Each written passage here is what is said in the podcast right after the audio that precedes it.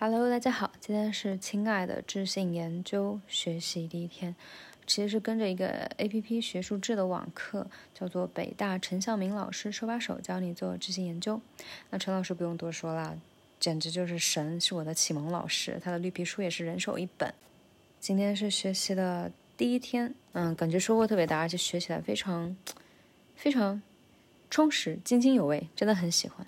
然后有很多收获跟。就是分享一下，也算是给自己的一个复习呢。同时，如果能顺便就稍微能帮助大家一点点，也也觉得是一件非常好的事情。嗯，好，呃，今天主要是介绍了整个课程的模块，有六大模块。然后从模块中，我我自己就能够窥见 大概重点是什么，就是分析。就呃。虽然说知行研究它主要是三个方面嘛，就是或者说三个维度、三个步骤，层层递进的那种。第一个维度是描述，呃，第二个呢是解释，第三个是分析。嗯，那呃，我觉得从六大模块的那个分就是配比来看，我觉得分析应该是最重要的吧。啊，嗯。然后六大模块呢，分别是第一个是介绍，就介绍各种定义啊、特点啊等等。然后第二个模块呢就是访谈，嗯，which 我觉得是知识研究的一种很重要的方法吧，嗯。然后第三个模块呢也是另外一种方法叫观察。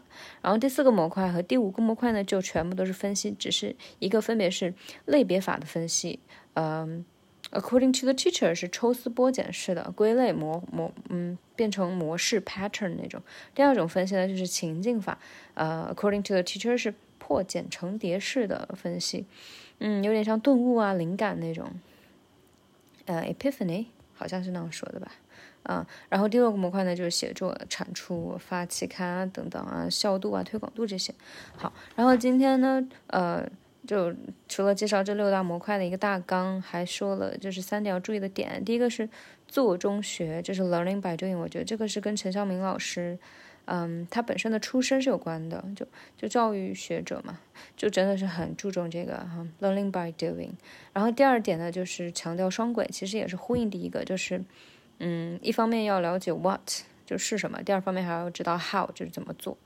其实也是实践为主，然后第三个点呢，就是伦理方面，就是永远要记在心里。其实说实话，老师第一次提到的时候，我还没有往心里去。嗯，他就是说，就是但他提了第二次，我就还是觉得要把它记下来，要鞭策自己。第一个就是伦理的话，就是有个排序，永远要把被研究者放到第一位，然后第二位是研究本身，第三位才是研究者自己。但是呢，嗯，如果没有这个提醒或者鞭策的话，有的时候我们可能会。啊，非常自然而然的把自己摆在第一位，把自己的利益摆在第一位啊。比如说这样做是不是啊，对自己来说是最轻松的、最简单的，但对研究者、被研究者来说可能不是很公平，或者是会影呃影响他们的隐私啊，或者是心态啊等等等等啊。这是三点需要一直注意的。嗯，然后呢，再接下来就是呃介绍今天学到的内容。今天学到内容呢，印象最深刻的就是。原来我好像不是说非常一定是钟情于智性研究，而是更加钟情于行动科学或者是行动研究。嗯，他给我的感觉就是在智性研究专注的三个方面之外，又加上了第四个层面啊。这三个层面就是呃刚刚说过的呃解释，哦不对，第一个是描述，然后第二个解释，第三个分析。但是呢，行动研究是在这三个点的基础上还要加一点，就是要。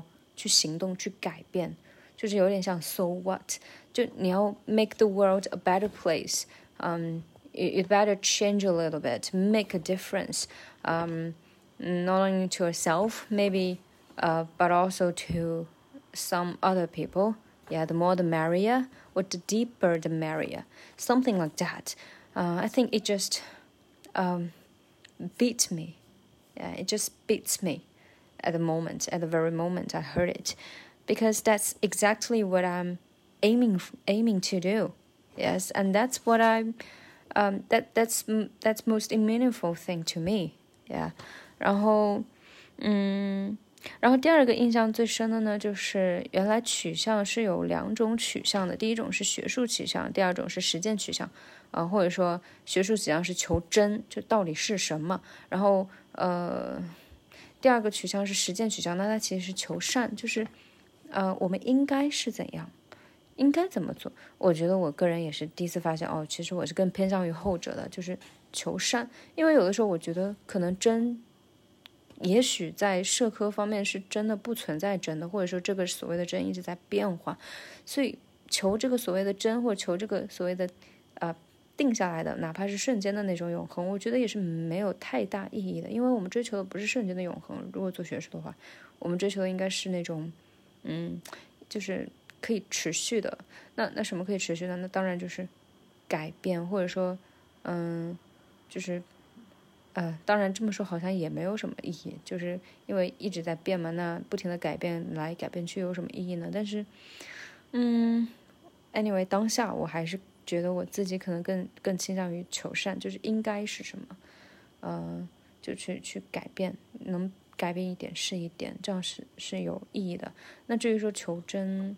可能因为我自己觉得，在社科里面真的没有所谓的真，因为所有的真都是带有有色眼镜，或者是带有某一个角度或者一种折射的，嗯，千人千面嘛。所以我觉得在社科里面，可能求真确实，嗯，对我来说意义没有求善来的大，啊。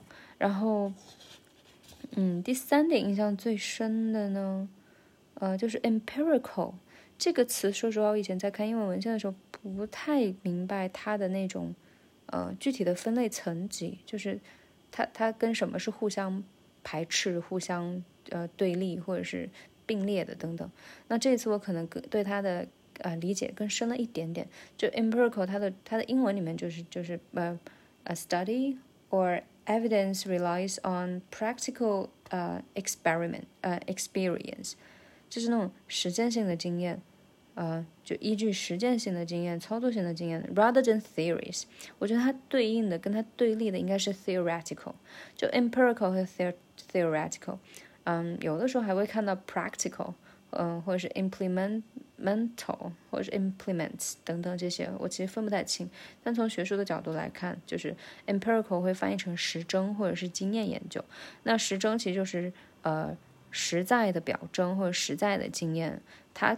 相对对立的就是思辨，就纯思辨、纯纯理论性的那种，就大脑里面进行的那一套。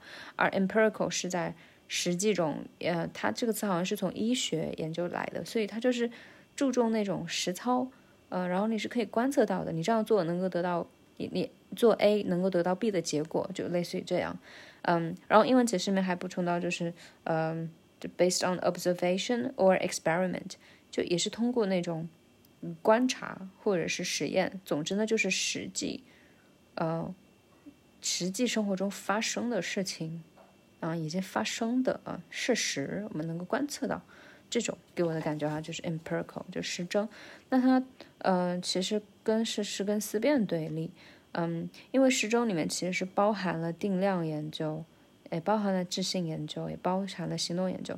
我觉得他给我的感觉就是，你只要有深入到一线田野去收集资料，有经验支撑、有数据支撑的，只要不是个人就是那一套的各种闭门造车的想法的理论性的想法，只要不是这些，都叫实证研究。只是它可以分为定量、智性，还有行动研究。嗯，对。这三点呢是我自己印象最深的，然后我们现在来补充一下，补充一下就是，呃，接着刚刚的说吧，就首先，呃，定性研究呢其实要分两个研究界，在社会学界里面，其实定性研究就等于我们现在说的质性研究，或者是这门课讲的质性研究，就是它这种科学研究，啊，非思辨性的，而是有。呃，empirical 这种表征性的去收集资料的这种，然后但是呢，在教育学界，可能因为教育学它的这种特殊性吧，就是嗯，它可能就会有一种定性研究呢，它真的是不同于我们的质性研究。就定性研究在教育学界里面，可能是指那种语录式的，就是啊，就是各种 theory theory，然后纯思辨，嗯，得出来的东西就。嗯，纯演绎、纯思辨、直接判断式的那种语录性的东西，这种在教育学界里面叫定性，跟我们学的这个知性呢是有非常本质的区别的。嗯，对，这个是一点区别。然后再接着要补充的呢，其实是就接着定性研究。那那如果是这样，那么教育科学界里面的这个定性研究又属于什么范式呢？还是说它根本就不算是一种嗯研究了？我也不确定哈，这个留待留待后面解答，因为它也不是主要问题，说实话。然后好，接下来我们就来回顾一下。嗯，今天主要学的就是 qualitative research 的定义。呃，定义的话呢，它其实是有分几个维度来解释的。嗯，第一个维度呢，就是它有六个六个点吧。就是首先第一点也是最震撼我的，就是研究工具其实是研究者本人，也就是我。研究工具是我，我是一个研究工具。当然，这里的工具可能不是那种 没有感情的工具，因为在知识研究里面，它比较，它甚至会 cherish、appreciate。嗯，the person as the researcher as，呃，嗯，a treasure，就是把把这个作为一种特点，而且是一种宝藏。就就人虽然是有各种特殊性哈，但它是一种很珍贵的工具了。嗯，呃，然后第二点呢，呃，接着这里面补充一点哈，就是，嗯，那作为研究者本人呢，其实。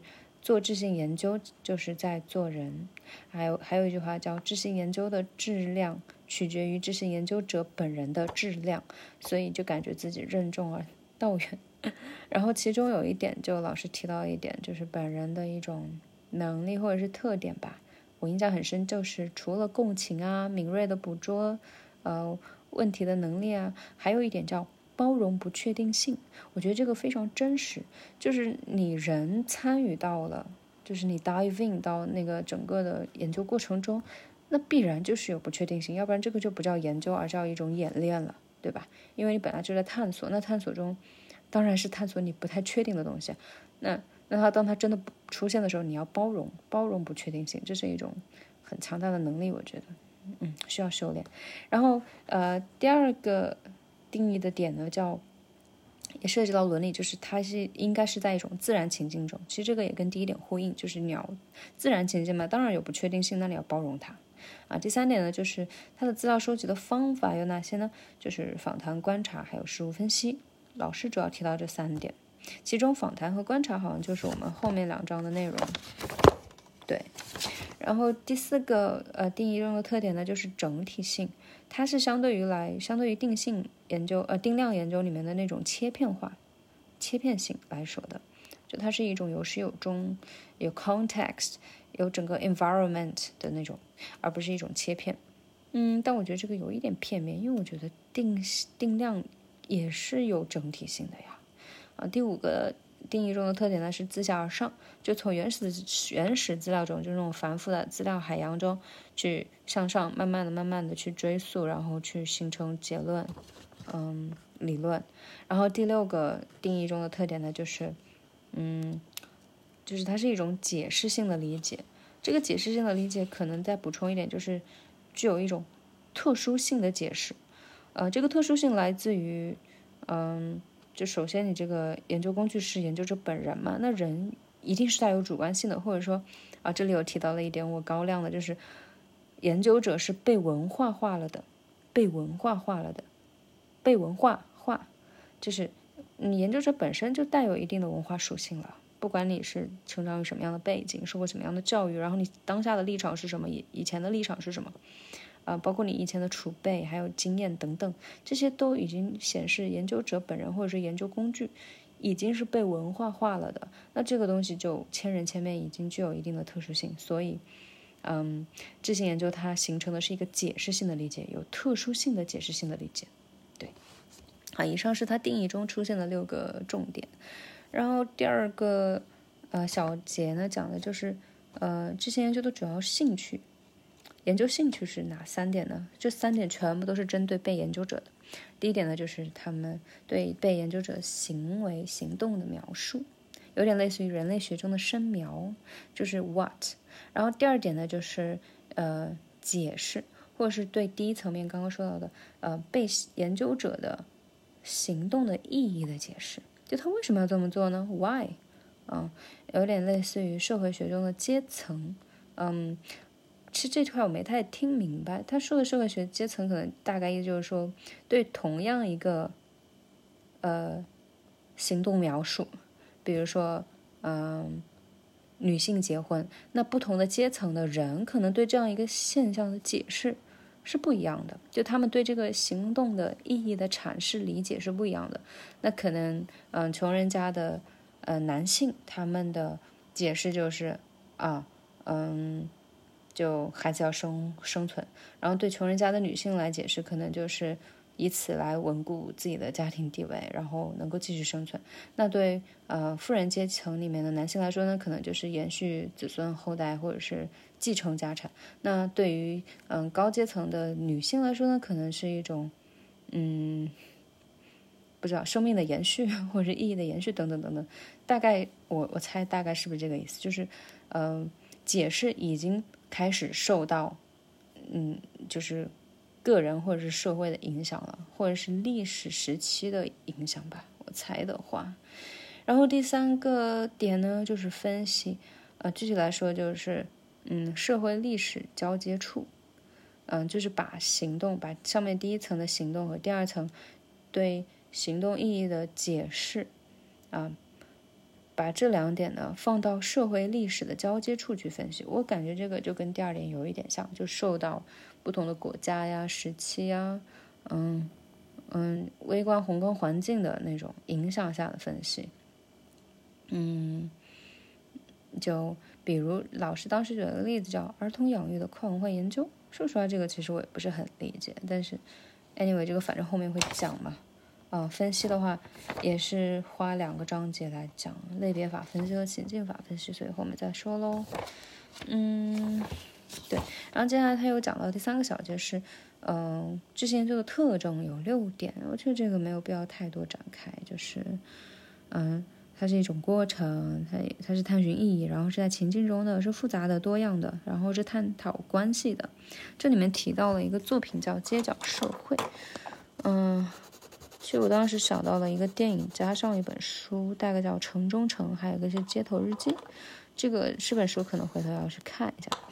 嗯，好。然后接下来的呃一个小节呢，就是讲的是开始讲我我我觉得是我的一个盲点，就是社会科学研究的主要类型。嗯，其实是一个表格，嗯，也是我刚刚开头提到的印象最深的那些点。就首先呢，嗯，按照目的来分有两大类。呃，一种是求真是什么，也就是学术取向。第二个目的呢，第二种目的叫求善应该是什么，这个是实践取向。然后呢，对应的范式呢，学术取向对应的范式就是实证主义加上解释主义。啊，其中实证主义对应的就是定量研究，啊，解释主义对应对应的就是质性研究。然后实践取向底下的范式呢是行动科学，那它对应的，呃，对应的呢就是。行动研究，那其中 行动研究呢，它又可以包做定量研究，也可以做质性研究，然后其中质性研究会比较多一点。所以我个人觉得我自己是最偏向于这个这个范畴，就是行动研究，而且是呃更多的质性研究加上一定的定量研究。嗯，然后其实这些都属于形态中的实证，实证主义实证。实证，sorry，实证就是 empirical，也是开头说过的，或者是经验，嗯嗯，实证研究或者是经验研究。然后与之对立的呢，就是思辨研究，也就是定性研究。嗯，对，所以呢，就对立，嗯，对比起来呢，就是是呃，定性研究呢属于思辨形态，然后定量研究、质性研究和行动研究呢属于实证形态或者是经验形态。个人感觉就是这种更加科学、更加啊 grounded 的感觉。好，呃，最后一点呢，就老讲的呃世界观，就是质性研究和定量研究两种世界观是相反的。质性的话，比较是类似于把简单问题复杂化，它是一种复杂科学。但我个人觉得，再复杂、再简单的问题，你是可以把它复杂化，对吧？非常非常微观，但最后你终归还是要大道至简，然后再把它简单化。我个人是这样觉得，当然可能过于简单化，可能就失去了知识研究的意义，就有点偏向于定量了，或者是那种嗯，怎么说呢，就过于抽象，然后失去了它的那种 context，那种嗯 tailored，就那种啊特殊性。然后定量呢，就是反过来，就是把复杂问题简单化。嗯，其实从这个维度来讲，也许哈，也许我个人是比较偏向定量，因为我还是比较希望大道至简，就复杂问题简单化，这样比较好记，比较有逻辑。但是呢，可能另外一个维度来讲，就是简单谁不会呢？大家都知道，嗯，分久必合，合久必分这种大这种大道理。但是你生活是落在细微处的，你还是要每一天，嗯，每一个瞬间，或者每每一种情感，你还是得去去体会它。所以从这个角度呢，可能好像知识研究更类似于生活，有滋有味的生活，而定量呢，有点像你真的就是。遁入空门，看破红尘，然后有点像走入虚无的感觉，我也不知道。嗯，好，然后对，以上呢就是这一今天的一个学习的总结。好了，那就先到这里啦。嗯，最后再强化一下吧。我觉得就是印象最深的一点呢。几点呢？就是研究工质性研究的研究工具是研究者本人。二，呃，要具有包容不确定性的能力。三，质性研究的质量取决于质性研究者本人的质量。四，做质性研究就是在做人。五，嗯，所有的研究者是已经被。文化化了的研究者，所以它是带有主观性和特殊性的。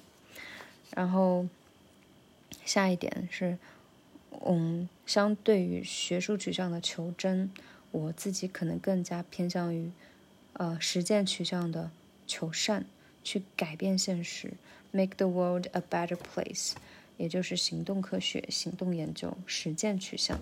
然后不仅要去描述、解释、分析。而是更要去改变，给行动者赋能，让他们获得更强的行动力，然后让世界更美好。然后，呃，下一条呢就是《街角社会》这本书，可能可以标志着去看一下。然后再下一条呢是 Empirical，它相对应的是 Theoretical，就纯思辨的。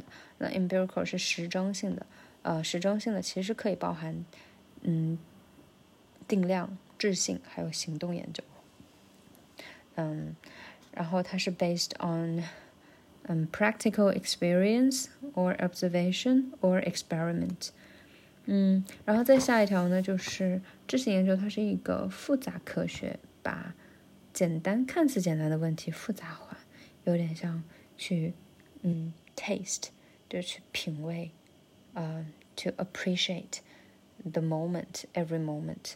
去品味那种具体情境下的有滋有味的生活细节，嗯，然后再下一条呢？哦，没有了。对，明天再见喽。That's it. See ya.